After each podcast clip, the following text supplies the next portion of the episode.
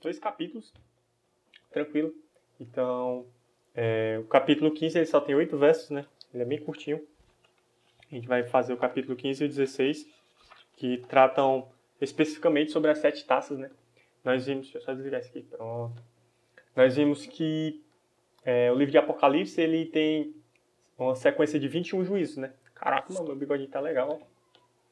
É, ele tem uma sequência de 21 juízes separado em três séries de 27. Ou, três séries de 27.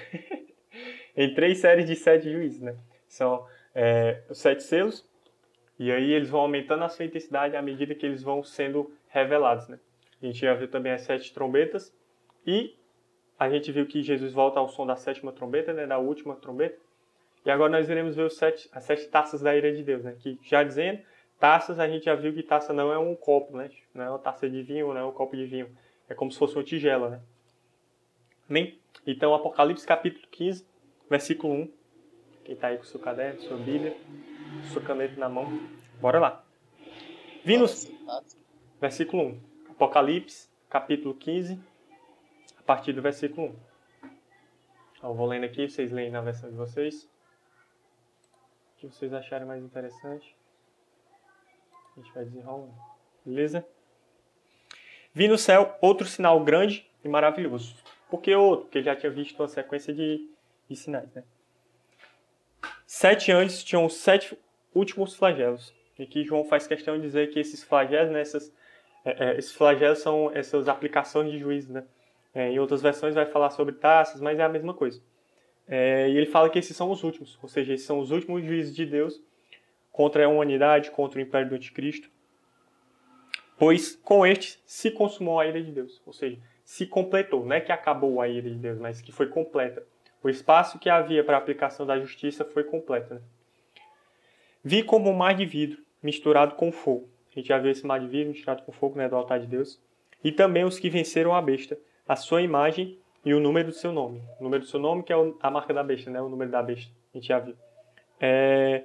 Então aqui João está vendo o altar do trono de Deus e ele vê os que foram mortos pela besta que a gente já viu nos capítulos anteriores, que são os mártires de Deus que estão no trono de Deus, estão é, é, intercedendo para que Deus venha e aplique a sua ira, né? aplique a sua justiça para com aqueles que os venceram.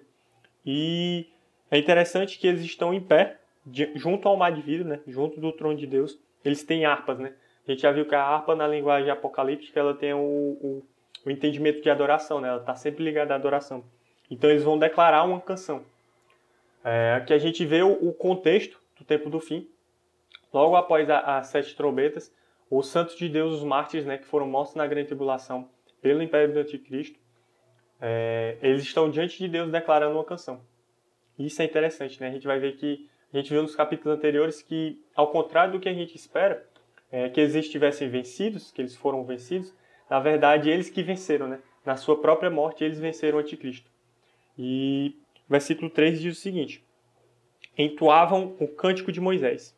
Apocalipse 15, versículo 3. Entoavam o cântico de Moisés, servo de Deus, e o cântico do Cordeiro.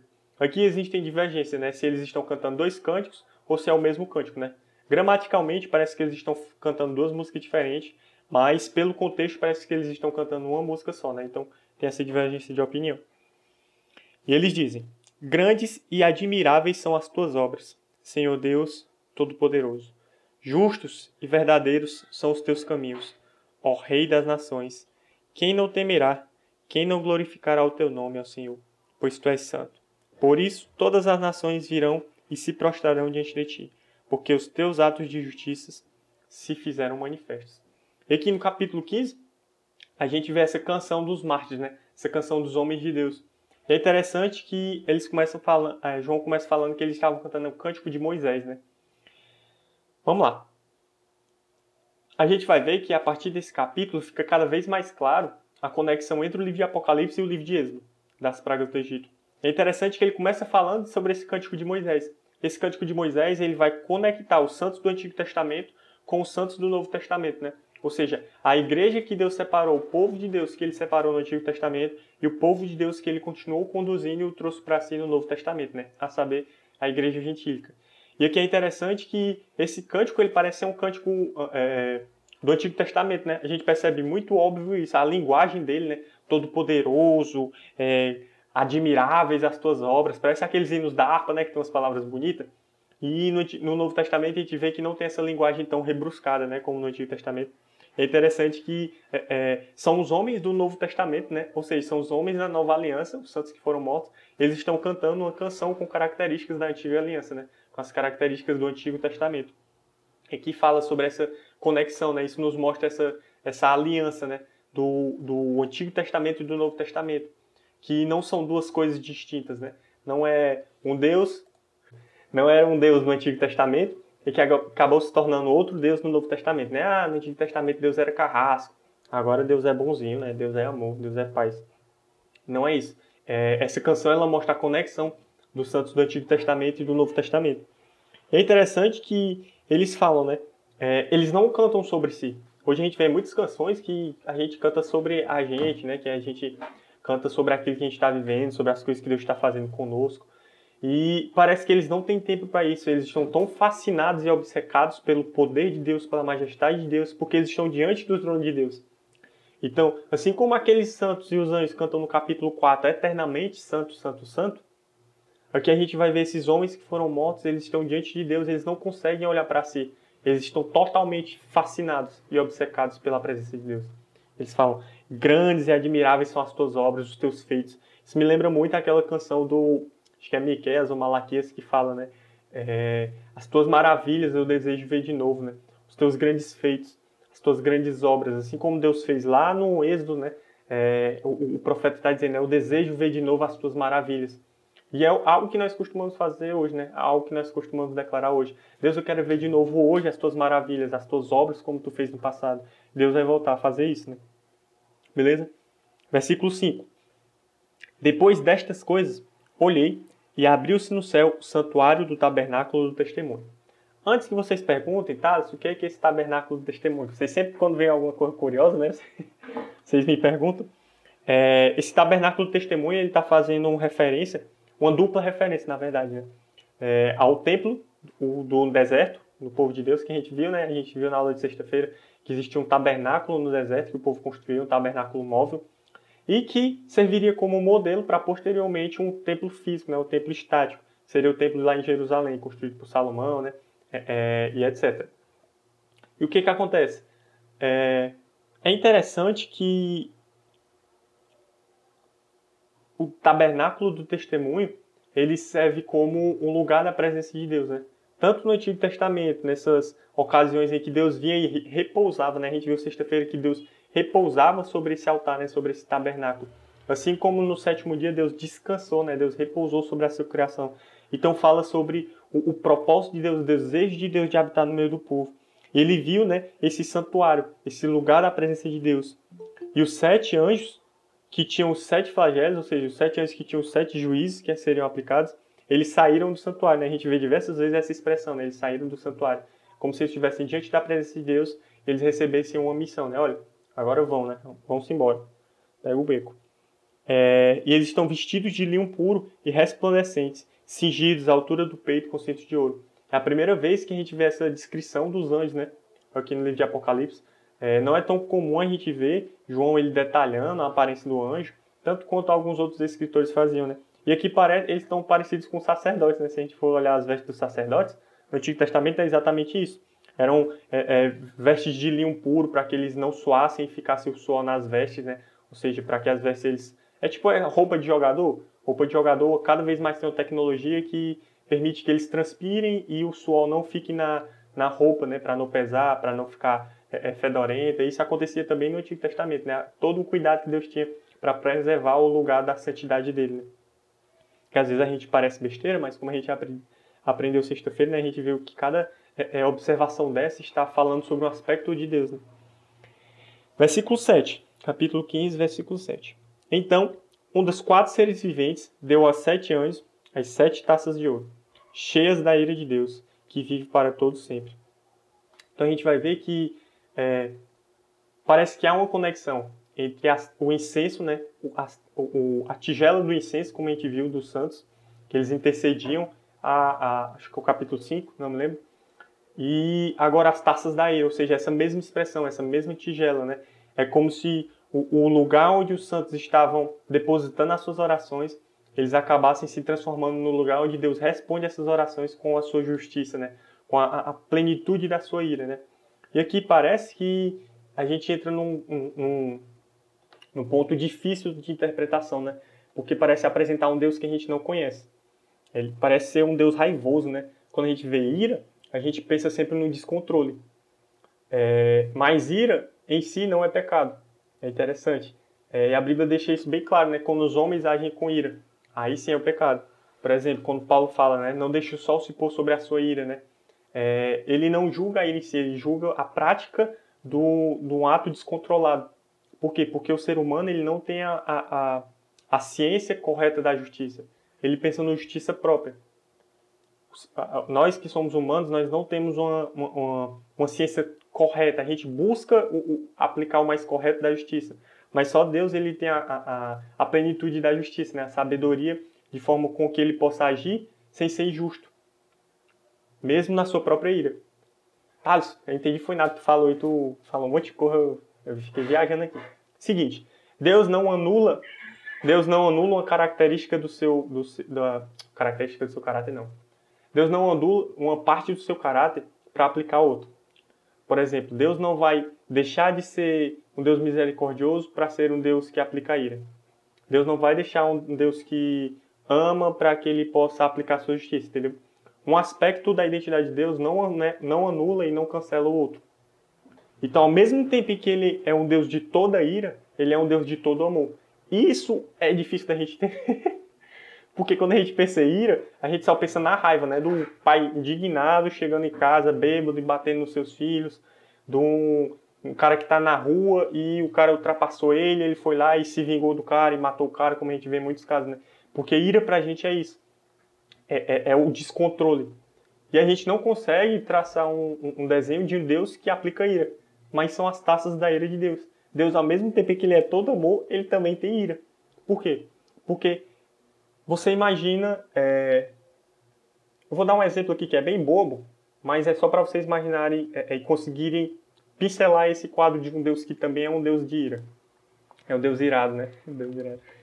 É, vocês imaginam que vocês passaram o dia todinho, dia todinho, todinho, todinho, limpando a casa, dando um gás, suando, vocês estavam lá um pagodão lá no, no, na TV tocando, passaram o dia todinho dando gás, dançando, cantando, fizeram a comida, espanaram tudo, varreram, passaram pano, acho que eu já falei passaram pano umas quatro vezes, né?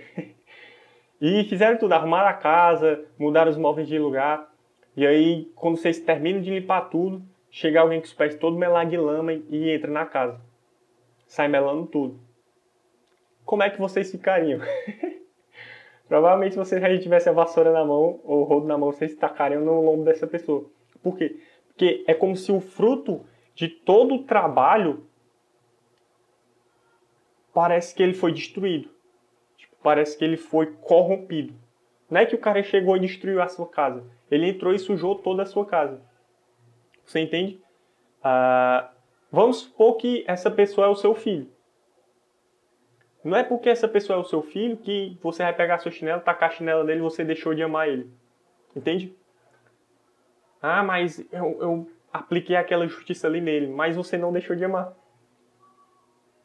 Mas parece que com Deus isso não pode acontecer. Deus ele não pode ter ira. Por quê? Porque a gente pintou um Deus que ele é um Deus um coroazão, né, no, no trono, um barbudão. Ele é um Deus fofinho, né? Deus não, não, não é o Deus que a gente quer. Deus ele é o Deus que ele é. E assim como Deus fez toda a criação, ele é, é, construiu tudo. E o homem permitiu que entrasse no seu coração o pecado, que é aquilo que Deus desagrada palavra fala no Salmo que existem sete coisas que Deus abomina, ou seja, não é que Deus não gosta, é que ele tem ódio. Diversos pecados, como os pés que se apressam para matar, ou seja, o cara que traça planos para matar. Deus odeia isso, não é que Deus não gosta, é que Deus odeia. Coração de Deus tem ódio com relação a isso. Por quê? Porque está destruindo aquilo que ele mais ama, que é a sua própria criação. Você percebe? Então, quando você terminou de limpar toda a sua casa, a sua criação, entra alguém e destrói aquilo, é a mesma expressão do coração de Deus. Por que quem você acha que colocou a ira no teu coração? Foi o diabo?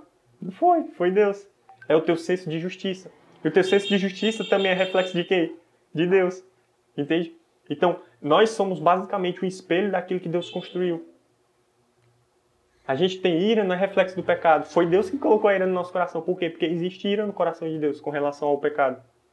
Tranquilo? Agora a gente consegue pincelar, imaginar um Deus que também tem ira, ao mesmo tempo que é um Deus que ele é todo misericordioso, ao mesmo tempo que é um Deus de todo amor, Deus que tem todo perdão no coração. Beleza? Versículo 6. É... 7, perdão. Então um dos quatro seres viventes deu aos sete anjos as sete taças de ouro, né? cheias da ira. Como a gente viu, essas, essas taças, elas parecem que são é um movimento do céu e da terra, né? a convergência do céu e da terra, da oração dos santos de Deus e da aplicação da justiça por parte de Deus. E o 8. O santuário se encheu da fumaça da glória de Deus e do seu poder. E ninguém podia entrar no santuário enquanto não se cumprisse os sete flagelos. Né? Então a presença de Deus adentrou ali o, o templo, né? preencheu o templo de uma de um poder tão grande que as pessoas não conseguiam entrar, né? Assim como a gente viu várias vezes acontecendo na história de Israel, no tabernáculo. Então Deus é, o tabernáculo com a sua presença e as pessoas às vezes não conseguiam ficar de pé, em algumas situações eles não conseguiam nem entrar, né? No templo. E é interessante que a gente vai ver essa citação do Cântico de Moisés, eu deixei para falar aqui no final desse capítulo, né? Por quê? Porque o livro de Apocalipse, ele basicamente é um êxodo escatológico, né? Ele é uma história de êxodo se repetindo com mais intensidade e com mais especificidade da parte de Deus, né? Então, por exemplo, a gente vai ver pragas sendo liberadas, assim como a gente viu no Êxodo. A gente vai ver a proteção do povo de Deus, né? Esses bolsões de misericórdia lá no Êxodo era na terra de Gozen. Aqui a gente vê diversas vezes Deus protegendo o seu povo, marcando eles, selando eles. A gente vê a libertação dos cativos, assim como a gente vai ver lá em Isaías 63, né? Isaías 19, é, Jesus fazendo o percurso que Moisés fez e libertando os cativos que estão ali nos caminhos dos países, né? ou seja, os povos que são. É, toda vida eu esqueço o nome desses termos, que a, tipo a galera que foge da Síria por conta da guerra civil, é, e aí eles estão abrigados em outras nações, né? Então Jesus vai libertando os seus irmãos que estão ali abrigados em outras nações, né? Os refugiados. Muito obrigado. E quem falou que eu não consegui reconhecer aqui a voz. É, Jesus marcha e conduz o seu povo no meio do deserto, assim como Moisés marchou e conduziu o seu povo no meio do deserto, né? E a gente vê os grandes feitos de Deus, né? Por exemplo, no Êxodo a gente vê quando Moisés ele está no, no, de frente ao mar e aí o mar se abre, né? o mar parte ao meio. Lá em Zacarias capítulo 14 a gente vai ver essa mesma, essa mesma história praticamente sendo contada, né? uma história de libertação de um povo cativo e chega em um determinado momento fala que o filho do homem, né, o próprio Cristo, ele vai pisar com seus pés no monte, o monte vai se partir ao meio. E por essa brecha passaram os seus irmãos judeus que estão sendo perseguidos, né? Então é a mesma história do êxodo, só que Jesus cumprindo essa nova história, né? Esse novo êxodo escatológico. Então se você quiser depois olhar, Zacarias capítulo 14, né? Versículo 1 ao 7 conta essa história. Beleza? E a gente encerra o capítulo 15, já emenda com 16, né? Que é a continuação. Então aqui no capítulo 15 a gente vê a preparação para sete taças, né?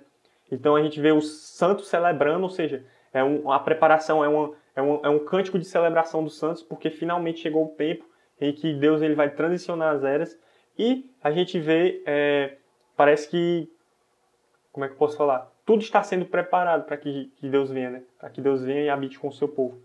E o que que acontece? Lá em Daniel 12, se eu não me engano, é, existe uma, um, um número específico, 1290.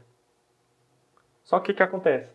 A gente sabe que a grande tribulação tem quantos dias? 1260. Nessa passagem de Daniel, parece que ele errou por 30 dias, né? Só que Daniel ele não errou, né? Ele foi intencional. Existe um período de 30 dias é, é, nesse contexto escatológico que ele não está, não está claro o que, que acontece. Tanto esses 30 dias quanto mais 15 dias que a gente vai ver depois. Né? É, e o que provavelmente acontece nesse período? É essa procissão de Jesus quando a gente fala procissão, a gente pensa, pensa em Pacanindé, né? Mas é exatamente isso. É, é, é, Jesus resgatando o povo. A gente pensa que Jesus vai vir e sumir do nada, né? Não vai ser assim. Para que Jesus ele possa é, ser visto por todos os homens da terra, ele precisa fazer algo, né? Ou ele vai ser gigante, vai ser um Jesus gigantão no céu, né? Ou ele vai passar em todas as nações, vai passar no céu de alguma forma que todos vão conseguir ver, de uma maneira que seja baixo o suficiente e lento o suficiente para que todo mundo consiga ver. Então, o que, que eu acredito que seja esse período de 30 dias, que eu não vou adentrar aqui, né? Para quem participou dos estudos de Mateus, né? As quintas-feiras também já sabe que é, é a procissão nos ares, né? Então, provavelmente, essas taças da ira de Deus elas vão acontecer nesse período de 30 dias, que é Jesus caminhando com os santos e indo de encontro a Jerusalém, né? É, para matar o anticristo. E tomar o seu lugar de direito, beleza? Então, imagine tudo isso aqui acontecendo num curto período de tempo, beleza? Era só, era só essa introdução que eu queria fazer. Eu não vou adentrar, não vou dar mais detalhes, porque senão a gente vai passar muito tempo do que precisa, né? E não é o sentido do que está falando aqui no texto, né? É só um, é uma contextualização. Versículo 1. É, ouvi uma voz forte vinda do santuário, dizendo aos sete anjos. É interessante, provavelmente essa voz aqui é a voz de Deus, né? Porque a galera tinha saído do santuário, a gente viu no capítulo anterior, né? Que os anjos tinham saído do santuário. Então provavelmente é o próprio Deus falando, né? Vão e derrame sobre toda a terra as sete taças da ira de Deus. O primeiro anjo foi e derramou a sua taça sobre a terra, e apareceram úlceras malignas, né? ou seja, feridas né? em algumas versões, dolorosas nas pessoas que tinham a marca da besta e que adoravam a sua imagem. Ou seja, no fim dos tempos, a religião, né, a adoração, ela não é nominal, entendam? Não é nominal como acontece hoje, né? Hoje, você é o quê? Ah, eu sou cristão, nominal, né? É o que as pessoas chamam, né? O cristão nominal, que é o cara que só se diz, mas não vive. Ah, você é o quê? Eu sou budista, mas é um budista nominal, né? Um cara que se identifica, mas não vive. Então, nesse período de tempo aqui, não vai haver os, os nominais, né? Os religiosos nominais. Ou o cara é, ou o cara não vai ser, né? Porque o cara vai ser obrigado, ou o cara vai morrer, ou o cara é cristão mesmo. É, ou o cara vai servir ao anticristo porque ele quer comer, ele quer viver a vida dele, ele quer viver o luxo. Então, o que que acontece? Essas pragas, né, essas, essas taças, vão, essa ira, ela vai ser derramada contra o sistema do anticristo. E a gente, cara, por que Deus é tão violento assim? Nos capítulos 17 e 18, que são os próximos dois capítulos, a gente vai ver o porquê que essa ira de Deus, é, ela de certa forma é justificada para a gente, né? A gente vai conseguir ver a maldade que o sistema babilônico, né, que é chamado o, o, o reino que vai governar nesse, no Oriente Médio, ali nessa região, é, a maldade que está naquele governo, né? Maldade tanto moral, quanto religiosa, quanto financeira, quanto militar. Beleza? Então, é, essas taças, a, a, cinco dessas sete taças, elas fazem, elas são exatamente as mesmas é, é, que acontecem no Antigo Testamento, lá no Êxodo. Por exemplo, a primeira taça, no versículo 1, se você quiser fazer aquela velha tabelinha né, que a gente fez, Apocalipse 16, versículo 1, primeira taça. Ela faz menção às pragas da, das feridas lá do Egito, no capítulo 9, versículo 8 de Êxodo. Então, Vou botar aqui Apocalipse 16, 1. Faz menção a Êxodo 9 e 8. Beleza? Então a primeira taça ela faz essa menção ao Êxodo capítulo 9, versículo 8, né? Das úlceras, das feridas, sobre as pessoas que tinham a marca, né? E sobre os egípcios naquela época. O segundo anjo derramou a sua taça no mar, né? A segunda taça foi derramada no mar. E o mar se transformou em sangue, como de um morto. E morreu todo ser vivo que havia no mar. Né? Então não é que o mar, os minerais ficaram vermelhos, né? Tipo, a gente vê é, em alguns países, né? Tipo, a praia que ela, por conta dos minerais, por conta das águas, ela acaba tomando outra coloração. Mas não, aqui ele fala que é sangue vermelho, ou sangue vermelho. O mar vermelho como sangue. E no, nos próximos versículos ele vai explicar o porquê, né? Então essa segunda taça, essa segunda praga que da ira de Deus, ela se assemelha à, à, à praga do sangue. Que o mar lá do Egito ele acabou se transformando em sangue, né? Então Apocalipse 16, 3. Faz paralelo com Êxodo 7, 14. Beleza? Terceira taça. O terceiro anjo derramou a sua taça nos rios e nas fontes de água, e elas se transformaram em sangue. E é isso, está tá se repetindo. É... Isso, Henrique, o que, que acontece? Eu acredito que isso aqui vai estar acontecendo no Oriente Médio. Porque o contexto imediato do mundo na narrativa bíblica, a gente vai ver que é um recurso muito usado quando eles falam mundo, todo mundo. Na verdade, é todo mundo conhecido por eles ali, né? O Oriente Médio. Por exemplo, quando Nabucodonosor fala que ele governou todo mundo, né? era rei de todo mundo. Ele não era rei de todo mundo. Ele conquistou todo o Oriente ali.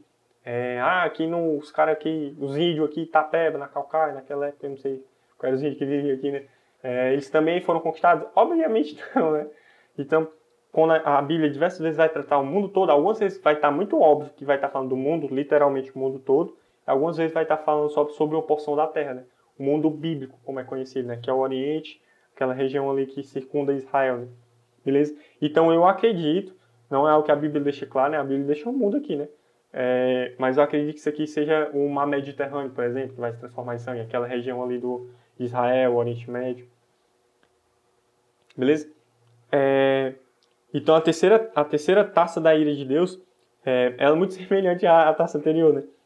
É, e ela faz menção ao mesmo episódio, né? É, de Êxodo 7,14. Vou botar aqui também a terceira taça. 16, 4 ao 7. Deixa eu já deixar essa pessoa aí. Valeu, gente. Tá digitando. E aqui tem a explicação do porquê. Por que Deus estava transformando essas águas em sangue, né? E a gente vai começar a entender o porquê que essa ira de Deus era tão violenta. É como se entrasse um cara na tua usando aquele mesmo exemplo, né? Entrasse um cara na tua casa e matasse o teu filho. Tu ia ficar indignado. Tu não ia abraçar o cara, né? Que nem o, no, no Fantástico, o, a galera tem até o meme, né? Do, não, não, do Drauzio Varela, né? Abraçando lá a galera que matou não sei quem, não sei quem. Você não ia abraçar. Da mesma forma como Deus ele vai punir esse cara. É, versículo 5. Então ouviu o anjo das águas dizendo: Que anjo das águas é esse? A Bíblia não, não explica o que é. E a única menção que aparece desse anjo, né? Se é um anjo que tem controle das águas, se é um anjo que domina a água, que nem no Avatar, eu não faço a mínima ideia. Mas João chamou ele de anjo das águas, né? Dizendo: Tu és justo, tu que eras o santo, pois julgaste essas coisas. Porque derramaram sangue dos santos e de profetas também lhe deste sangue para beber. É o que merece. Ou seja, porque esses homens perseguiram e mataram os santos de Deus simplesmente por ódio, Deus está dando a eles de beber sangue agora. Olha, vocês fizeram isso, eu avisei para vocês, que era para vocês se arrepender. Agora vocês vão receber a aplicação da justiça por conta dos seus pecados. Porque Deus ele é um juiz. Versículo 7. Então ouvi uma voz do altar que dizia: Certamente, ó Senhor Deus, Todo-Poderoso, verdadeiros e justos são os teus juízos. Então, será que a gente tem a, a habilidade de declarar isso sobre o plano de Deus? Deus, você é verdadeiro e você é justo. Ou seja, não é fake, né? Você não é um Deus fake que fala e não faz. Da mesma forma, você é justo. Ou seja, tanto eu mereço a punição dos meus pecados e eu recebi perdão, porque eu entrei na aliança contigo, e agora eu tenho acesso a uma herança que isso parece ser totalmente justo. O que seria injustiça de Deus seria isso, né? Ele aceitar a gente, porque a gente é o cabo mais sem vergonha que tem no mundo. E Deus escolheu chamar a gente de filho. E isso para mim que é injusto, né? Mas é, esses santos, eles falam, né? Os anjos, eles falam, né? Essa voz declara, olha, verdadeiros e justos são os teus juízos. A tua aplicação moral, ela excede a nossa sapiência, né? acho tão engraçada essa palavra. A nossa sabedoria. Então, Deus ele vai começar a purificar, purificar homens, a terra, a criação dos seus pecados, aquilo que Deus abomina. E aí o quarto anjo ele derrama a taça sobre o sol, o que lhe foi dado queimar a humanidade com fogo. É interessante que é, é como se fosse o sol quentão, né? Tipo, o sol ficou tão quente que é, começou a queimar a galera, né? Tipo, causar câncer de pele, essas feridas que a gente vê no, na primeira taça. E o que é interessante, não é que o Sol ficou quentão por conta do aquecimento global. Fica muito óbvio que as pessoas reconhecem que é obra de Deus, que não é obra da, do aquecimento global, que não é obra da inversão dos polos, né, como o tio Pete fala. Não é obra do, do, do acaso, né? Mas é uma ação de Deus, é um juiz de Deus. Tanto é que o que, que acontece? As pessoas se queimaram com intenso calor e blasfemaram contra o nome de Deus, que tem autoridade sobre esses fazelos. Porém, não se arrependeram para darem glória a Deus. Ou seja, eles reconheceram que isso que estava acontecendo era um juízo de Deus sobre a humanidade. E além de não, não aceitar é, se arrepender, eles ainda blasfemaram contra Deus. Eles falaram, ah, bicho nojento, como se falam isso, né? Tá fazendo isso, eu vou ser pior ainda, né? Eu vou ser tão, eu vou ser mais mal que Deus, né? É, é, é o que, sei lá, passa na cabeça desses caras que, enfim, né? É, então não é que eles se negaram a é, é entrar na aliança com Deus, é que, além de se negar, eles se revoltaram contra Deus, eles se rebelaram ainda mais. Por quê? Porque, assim como o faraó, o faraó estava morrendo de apanhar lá, ele, macho, eu não vou liberar não, né? Vou fazer pior, vou fazer vocês trabalharem dez vezes mais, né? E como a gente vê durante algumas pragas, ele acaba fazendo isso, né? A, a reação dele é fazer o povo de Deus sofrer. Por quê? Porque Deus estava fazendo ele sofrer. E ao invés dele se arrepender, ele não queria abrir mão do seu poder, né? Do seu direito de de, de ser idolatrado como Deus, como os faraós eram idolatrados como Deus, né? E aí a quinta, a quinta, quinta taça. Quinto anjo, versículo 10, né? Derramou a sua taça sobre o trono da besta. O reino da besta ficou em trevas, e as pessoas mordiam a língua por causa da dor que sentiam, e blasfemavam contra Deus do céu por causa das angústias e das úlceras nas feridas que sofreram. Porém, não se arrepender de suas obras. Então a gente vê que João ele deixa cada vez mais claro que a galera parece que estava ficando cada vez mais, mais, como é que posso falar? Mais imunda, né?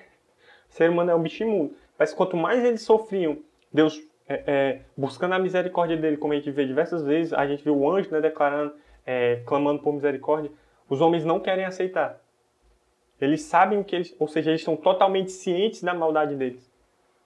É, a gente precisa se atentar a isso. Os homens eles estão totalmente cientes tanto de que eles estão fazendo mal, quanto eles estão fazendo mal contra Deus. Eles estão indo contra Deus. Não é que eles estão sendo mal uns com os outros, uns com os homens. É que agora eles estão desafiando o próprio Deus. E que eu acho que não é uma coisa muito legal. a gente tá vendo aqui que não é muito legal não, né? Então, o, essa passagem aqui, a quinta, a quarta ela não tem conexão né, com, a, com as pragas, mas a quinta é, ela faz conexão com as trevas. Então a quarta e a quinta parece que elas são invertidas, né? Então um, um, um sol fica muito quente e agora o sol fica escuro, né? Então as trevas fazem é, é, menção a Êxodo 10, 21. Agora eu botei aqui o um número, eu não sei se é 10, 21 ou 10, 11. Se alguém puder olhar, eu botei um 2, 1 aqui, que eu acho que é 21, mas meu 2 aqui ficou parecido com 1. É, que faz menção com, a, com, a, com as trevas densas, né? A gente vê lá em Êxodo essa praga do... É, as trevas eram tão, tão densas que pareciam que elas podiam ser tocadas, né? Como se elas pudessem ser tocadas. Então é um trevo que é, tu imagina um, uma fumaça pretona, né? Pretona mesmo que você faz assim e desvia ela. Eu acho que é basicamente isso, né? A escuridão. Não a escuridão de que Deus tampou o sol e ficou tipo sombra. É uma sombra em formato de nuvem, sei lá, palpável. Como o Jânio colocou em versículo 11. Né? É, beleza? Só confere se é o 10.11 ou se é o 10.21 mesmo. O 10.21, ó, a pessoa tá botando. É, porque meu 2 aqui ficou muito feio, ficou parecendo um. Beleza?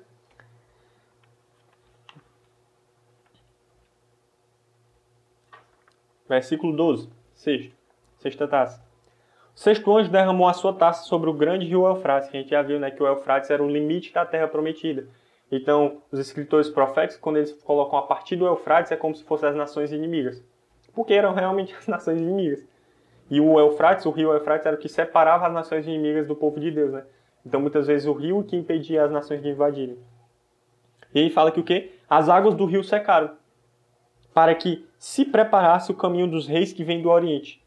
Então vi sair da boca do dragão, da boca da besta e da boca do falso profeta três espíritos imundos semelhantes às rãs. Por que, que semelhante a rã? É aquele ano que dá maior valor, né? Provavelmente ele está fazendo uma menção à praga da rã, das as pragas da rã do Egito, né? A gente viu. É, provavelmente é a, a, conexão mais correta aqui desse texto. E aqui é a primeira vez que vai começar a falar do falso profeta de novo, né? A gente vê aqui a trindade, né? O dragão, que é o diabo, o, a, o anticristo, que é a besta, e o falso profeta, né? Então é como se da boca deles é, viesse maldade. Beleza? É, não é que eles estão cuspindo um sapo, é como se eles tivessem. É, porque o sapo era uma coisa impura, né, para aquela galera. É como se da boca deles é, eles estivessem prof, né, profanando, mas proclamando, declarando é, blasfêmias contra Deus. Então eles estivessem seduzindo as nações, eles estivessem declarando maldições, eles estivessem é, é, conduzindo o povo ao caminho errado. Parei no versículo 13, Henrique. 12 e 13. Beleza? Carlson. Pode falar. É, esses reis que vêm do Oriente, eles estavam trabalhando em união com o anticristo, né, no caso? No caso aqui, a gente não tem a, a interpretação correta, porque a gente vai ver que tem os reis do mundo, aqui tem uma guerra. Então, os, os reis do Oriente, eles podem ser os reis que são do bem, que a gente vai ver que vão se aliar a Israel e vão resistir ao anticristo, ou podem fazer parte dos reis que se aliançam ao anticristo, a gente vai ver que é uma, são vários países que vão se aliançar a ele, né? Então, dentro desse texto aqui, imediato, não tem, a gente não tem a interpretação correta, né? Mas eu acho que muito provavelmente esses reis que vêm do Oriente são os reis que acompanham o anticristo, beleza? Mas não tem uma, uma, uma contextualização imediata, beleza? mas é uma provável interpretação. É, e as coisas que eles proferem são espíritos de demônios, né? São operadores de sinais. Se dirigem aos reis do mundo inteiro, ó, que é o, são o, o contrário, a fim de ajudá-los para a batalha do a fim de ajudá-los para a batalha do grande dia do Deus Todo-Poderoso. Então, é, é como se eles estivessem buscando a guerra, né? Os homens do Oriente, os homens do mundo inteiro eles estivessem buscando a guerra, eles estivessem proclamando mal, só quero falar proclamando, nem existe essa palavra. Eles estão declarando maldições, declarando é, é, palavras de ódio uns aos outros para que possa haver uma grande guerra, né? A gente vai ver que é o contexto disso aqui, é o Armagedon, não sei o que, que a galera dá maior valor, né? Fazer filme. Versículo 15. Eis que venho como ladrão. Do nada, né? Tem uma citação aqui. Eis que venho como ladrão. Bem-aventurado aquele que vigia e guarda as suas vestes para que não ande nu e não se veja a sua vergonha. Esse texto aqui parece que João estava viajando aqui, aí ele, alguém falou assim com ele, ele opa, aí voltou aqui escreveu uma coisa que não tinha nada a ver, né? O que que acontece aqui? Thaleson, Jesus vem como ladrão, eu sabia, né? A gente vai ser pego despreparado. Lembre-se, 1 Tessalonicenses, capítulo 5, do versículo 1 ao 5, Paulo explica. O que é vir como ladrão? Vir como ladrão é para aqueles que têm falta de discernimento, ou seja, falta de clareza das coisas de Deus.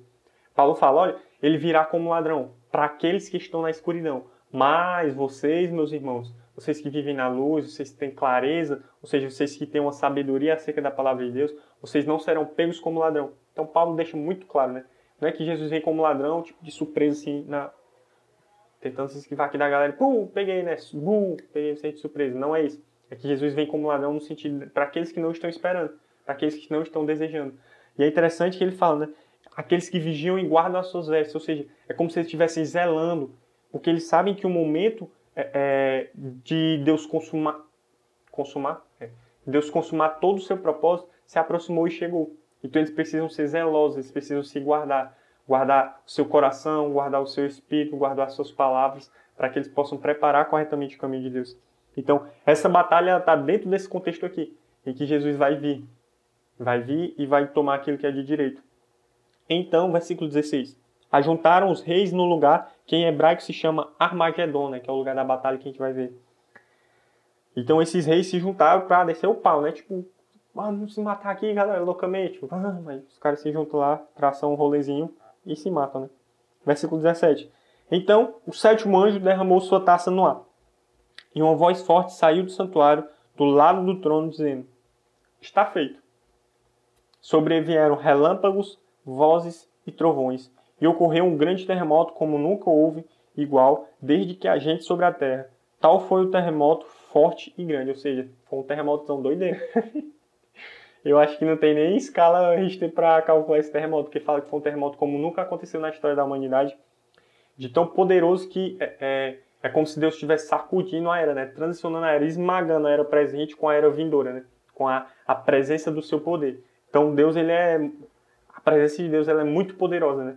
Quando ele estava lá no monte, o monte tremia, sacudia, saíam fogos. E essa, essa taça aqui, ela se assemelha com a taça das pedras, que a gente vai ver, né? Lá em Êxodo 9, 13. Então a sétima taça, dos versículos 17 e 18 aqui, de Apocalipse 16, Apocalipse 16, 17 e 18, ele faz menção a Êxodo 9 e 13. É, que a, a, a, a, a praga das pedras, dos terremotos, a gente vai ver na continuação. A grande cidade, ou seja, a grande Babilônia, dos próximos dois capítulos, se dividiu em três partes e caíram as cidades das nações. E Deus se lembrou da grande Babilônia para lhe dar o cálice do vinho do furor da sua ira. A gente viu que é, no capítulo anterior, né, no capítulo 14, a grande Babilônia ela seduzia com o cálice da sua sedução, né, com o vinho da sua sedução. De, sedução, sedução.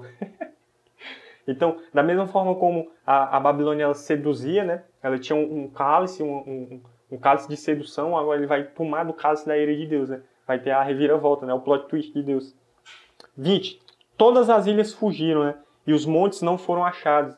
Aqui tem um, é, é uma contextualização de uma passagem que, infelizmente, eu esqueci de anotar. Mas é como se a geografia do mundo ela fosse mudada no fim dos tempos. A geografia que eu falo de vales, vale, vales aí embaixo, de vales, de montes, eles fossem alinhados. Então até a geografia do mundo vai sofrer pressões, vai sofrer alteração. Porque tu imagina o tanto de coisa que vai ter acontecendo aqui, terremoto, a gente vai ver que o terremoto ele causa é, desnivelamento, os vulcões são o choque do, do, das placas tectônicas, né? Então imagine um, um caos que vai ser na estrutura física da Terra. Né? 21. Também... Ah. De... Pode falar, gente. Deixa eu só falar uma coisa. É, no caso do Apocalipse 12, 13, ele faz menção à, à praga das rãs ou não? Sim. Ele faz só a menção, mas não é, me, não é o mesmo tipo de juízo, né? Eu acredito que a menção é aquele negócio da, da, das rãs saindo da boca, né? É uma conexão com, a, com aquela praga. Tá. E o outro tu falou é Apocalipse 16, 17, 18, faz menção qual? Êxodo o quê? 9 e 13, que é justamente esse finalzinho aqui, que são das pedras. né? É As pedras caindo do céu e tal, tipo os granizos. 21. Também desabou do céu grande, grande pessoas, né? Também desabou do céu sobre as pessoas uma grande chuva de granizo, com pedras que pesavam mais de 30 quilos. Aí você- vocês imaginam o estrago que vai ser que as pedrinhas de granizo são umas bolinhas, né? No máximo uma bolazinha de gude. Aí você imagina umas pedras de 30 quilos caindo do céu. Provavelmente não era 30 quilos, né? Porque chegou aqui com 30 quilos. Mas deviam ser gigantescas, porque elas vão se deteriorando, né? Deteriorando. Sei não, vocês tá. Vocês entenderam. E por causa do flagelo. é, Deteriorando. Valeu. E por causa do, do, do flagelo de chuvas de pedras, as pessoas blasfemaram contra Deus, porque esse flagelo do granizo era horrível. Thaleson, que tanta pedra é essa que Deus tem? Tem uma passagem de Jó que eu acho maravilhosa. Jó, capítulo. Eu nunca tinha percebido essa, essa passagem até entrar em conexão com esse texto aqui. Jó 38, versículos 22 e 23, fala que Deus tem um depósito de pedras nos céus para o tempo do fim, para o tempo de juízo. Ele está conversando lá com Jó, que foi o primeiro livro da Bíblia a ser escrito, né? Cronologicamente, Jó foi o primeiro livro a ser escrito, né? Ele não é o primeiro livro que trata as primeiras coisas, mas foi o primeiro livro a ser escrito. E aí, desde o primeiro livro, Deus está falando, olha, vai chegar um tempo aí que o negócio vai ficar estreito. Então, Jó, capítulo 38, versículo 22 e 23, fala, Jó- Deus falando para Jó, né? Ei, Jó, você não sabe aqui do grande depósito de pedras que eu tenho preparado para o tempo do fim, né? Ou seja, para o dia de juízo. Então, você imagina um galpãozão gigantesco Deus deve ter no céu, né? Com as pedras bem grandonas. As pedras de, que os anjos ficam fazendo crossfit lá. É, beleza? Então, é, essas são as sete taças da ira de Deus, né? E aí a gente pensa, caramba, meu irmão, vai ser violento, né? É, o que que acontece? A gente vê que esses juízes eles são muito severos. E isso vai fazer sentido no próximo capítulo, nos próximos dois capítulos, porque a gente vai ver a maldade que está na, na humanidade, né? É, sendo representada na grande meretriz, né? A, Babilônia. É, beleza? Então, esses são os dois capítulos que tra tratam sobre as taças da ira de Deus, que provavelmente vai acontecer naquele período de tempo que a gente falou, né? De 30 dias. E é isso. Vocês têm alguma dúvida, alguma pergunta aí?